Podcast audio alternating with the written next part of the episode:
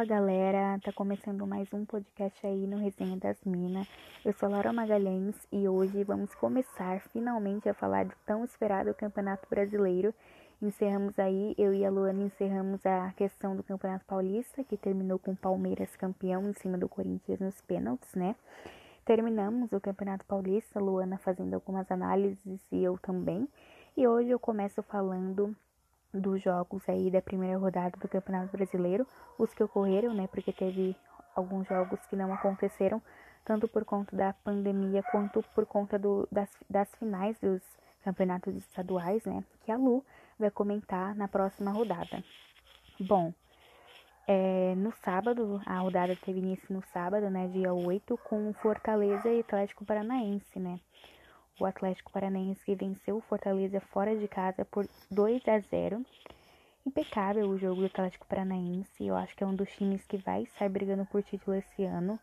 Primeiro tempo foi perfeito do Atlético, apesar de estar tá com do jogo desse jogo ter, ter entrado em campo com o time desfalcado, o Atlético Paranaense conseguiu vencer e venceu muito bem o Fortaleza fora de casa. Venceu com o gol do Vitinho e do e do Léo Cittadini, né? Ex-Santos aí.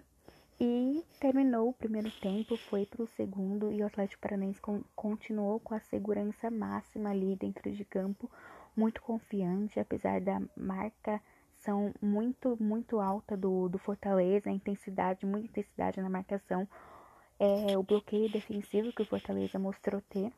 O Atlético conseguiu sair, né, garantiu a sua vitória garantiu seus três pontos aí em cima do Fortaleza, com muita confiança do técnico Dorival Júnior com seu elenco, né?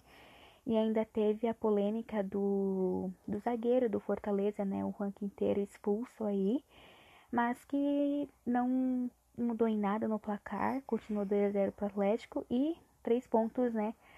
Muito importantes que o Atlético conseguiu fora de casa.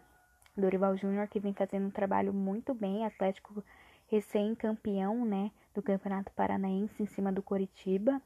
Vem muito bem o Atlético Paranaense, tem tudo para brigar pelo Campeonato Brasileiro, por uma Copa do Brasil, né? Vamos ver no que que dá. Só, só é a primeira rodada, mas o Atlético Paranaense mostrou muita personalidade aí jogando contra o Fortaleza, que todo mundo sabe que é difícil jogar com eles lá, né, em, em Fortaleza. Bom, segundo jogo que teve nesse sábado na primeira rodada foi entre Coritiba e Internacional. O Inter venceu por 1 a 0, mas foi um jogo bem morno, por sinal não foi muito bem jogado. O Inter que não vem muito bem, perdeu o título aí do Campeonato Gaúcho para o Grêmio, mas um Grenal que o Inter não vence. Coritiba que também perdeu a final do, do Campeonato Paranaense para o Atlético Paranaense, né? Nenhum dos times estava bem no jogo. Foi um jogo bem morno, bem marcação, posse de bola, mas sem muitas chances para nenhum dos lados. Curitiba estava bem recuado, a marcação estava bem alta, porém Curitiba estava muito recuado, muito lá atrás, não conseguia passar do meio de campo do Inter, da defesa. E até que o técnico do Inter, né, o Eduardo Colde, ele coloca o Thiago Galhardo, que vem muito bem nas partidas, apesar do Inter perder ou empatar. O Thiago Galhardo vem mostrando bom futebol no Internacional e coloca ele e o Bolchilha também. Depois de uma jogada perfeita do Thiago Galhardo, ele faz um lançamento pro gol de Paulo Guerreiro, que estava aí precisando de um gol, estava na seca de gols, né? Ele abre o placar pro Inter e fecha, né, que foi o único gol da, do jogo. Ainda no finalzinho do jogo, o técnico do Inter coloca o D'Alessandro, né? Que para quem acompanha o Inter aí nos seus campeonatos, sabe que o D'Alessandro ele é um jogador um ídolo da torcida colorada, muito experiente, sabe o que tem que fazer em cada jogo. Ele mostra raça e muito amor à camisa do Inter, né? Ele que ajudou muito na marcação é, e conseguiu aí garantir a vitória do Internacional também fora de casa por 1 a 0 e ajudou a levar esses três pontos aí para o Rio Grande do Sul. Bom, teve também Esporte e Ceará, né? Onde o Esporte venceu por 3 a 2. Foi um jogo bem eletrizante, bem movimentado. O Elton, né, atacante do esporte, ele faz dois gols aí e comanda essa vitória que o esporte teve em cima né, do, do Ceará por 3 a 2. Ele que, te, que marcou um gol de cabeça e um de pênalti, né? E abriu a, essa vantagem aí pro, pro Leão. Já o Vozão, né? Hugo Ceará, ele diminuiu o placar com o Kleber, né? Ainda no, no primeiro tempo. E o Jonathan Gomes, zagueiro, ele aumenta o placar, a vantagem rubro-negra, né? Pro esporte. E aí o primeiro tempo acaba com 2 a 1 um pro, pro esporte. E no segundo tempo, o famoso jacaré aí do Ceará fez o segundo gol, né? Mas isso não mudou nada no placar. O esporte venceu por 3 a 2 E a reação do Ceará parou por aí, né? Ceará que foi campeão da Copa do Nordeste recentemente, né? E que não conseguiu vencer o esporte aí na Ilha do Retiro, que também é outro lugar bem difícil de, de vencer fora de casa. E aí a gente teve no domingo, já no domingo, tinha outros jogos no sábado, porém foram adiados e a Luana vai falar para vocês, explicar tudo, trazer todas as informações na próxima rodada. Aí a gente teve Santos e Bragantino, né? Santos e Bragantino na Vila Belmiro. Os dois times que vêm de momentos bem diferentes, né? Bragantino que foi, foi eliminado do Campeonato Paulista também pelo Corinthians aí por 2 a 0 e o Santos que foi eliminado antes, né, pelo pela Ponte Preta, né, aí por 3 a 1 na Vila Belmiro, uma eliminação bem precoce e muito triste da forma que foi, toda essa questão extra-campo que está sendo refletida em campo, né? Mas falando de Santos e Bragantino, foi um jogo equilibrado até o Bragantino que tá, tá vindo de um time muito bem montado, muito bem treinado, um time que é muito organizado, né? Que tá investindo em uma vaga para Libertadores, né? O, o, essa é uma, um dos objetivos do, do Bragantino, que é ir para Libertadores. E eles estão fazendo grandes jogos. Apesar de não ter ganho, né? Eles fizeram um grande jogo. Bom, o Santos, que fez um bom primeiro tempo, já deu para perceber algumas mudanças com o novo técnico, né, o Cuca, que não é exatamente uma cara nova, ele que já passou pelo Santos contando com essa é a terceira passagem, a última recentemente em 2018, onde ele recebeu um elenco de Jair Ventura, né? Salvou o Santos de um possível rebaixamento e esse ano não está sendo diferente, ele assumiu um time totalmente conturbado, gestão, questões econômicas, jogadores precisando do clube, enfim, muito caos, né? Mas ele assumiu já sabendo dessa real situação do Santos. E ele já mostrou muitas mudanças aí no time do Santos, tanto táticas de posicionamento, quanto a questão de confiança e moral do time, né? Mostrou aí que ele é um ótimo profissional tanto em campo quanto nos bastidores do time. O jogo foi um a um, né?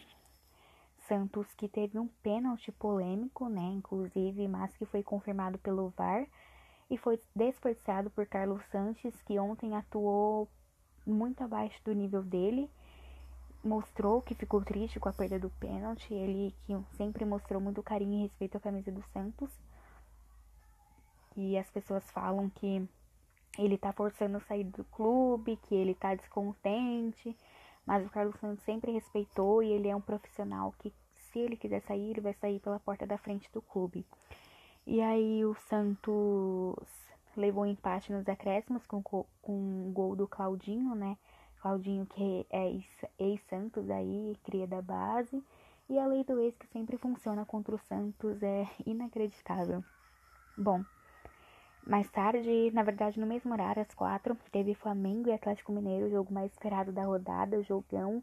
Atlético Mineiro aí com a vinda do São Paulo, né? Que, como todo mundo viu ano passado, fez um ótimo campeonato com o Santos, né?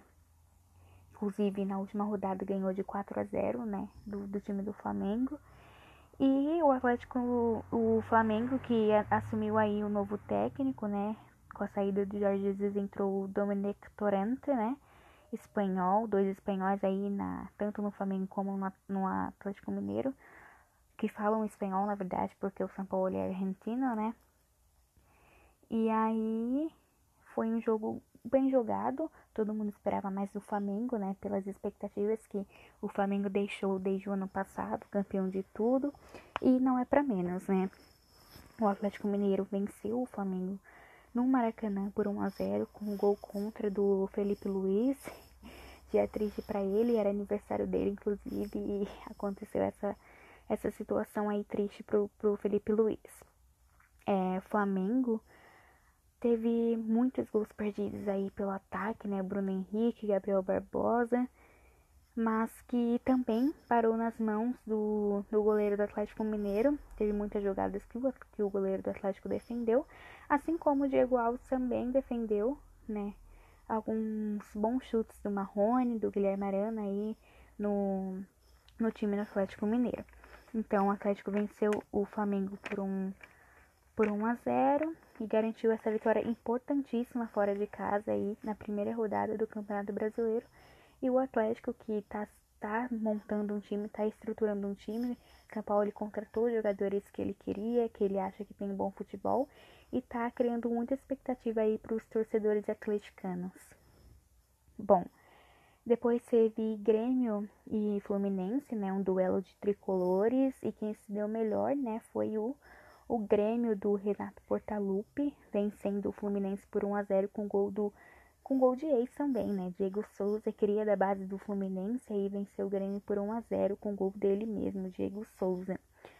Bom, o Grêmio que mostrou, primeiro jogo aí sem o Cebolinha, mostrou que o Everton faz muita falta no time do, do Grêmio, tanto no ataque, porque o Everton era um jogador que se movimentava demais, ele ajudava na marcação, na defesa, no ataque, em tudo. E ele faz muita falta pro time do Grêmio e vai fazer muita falta pro time do Grêmio.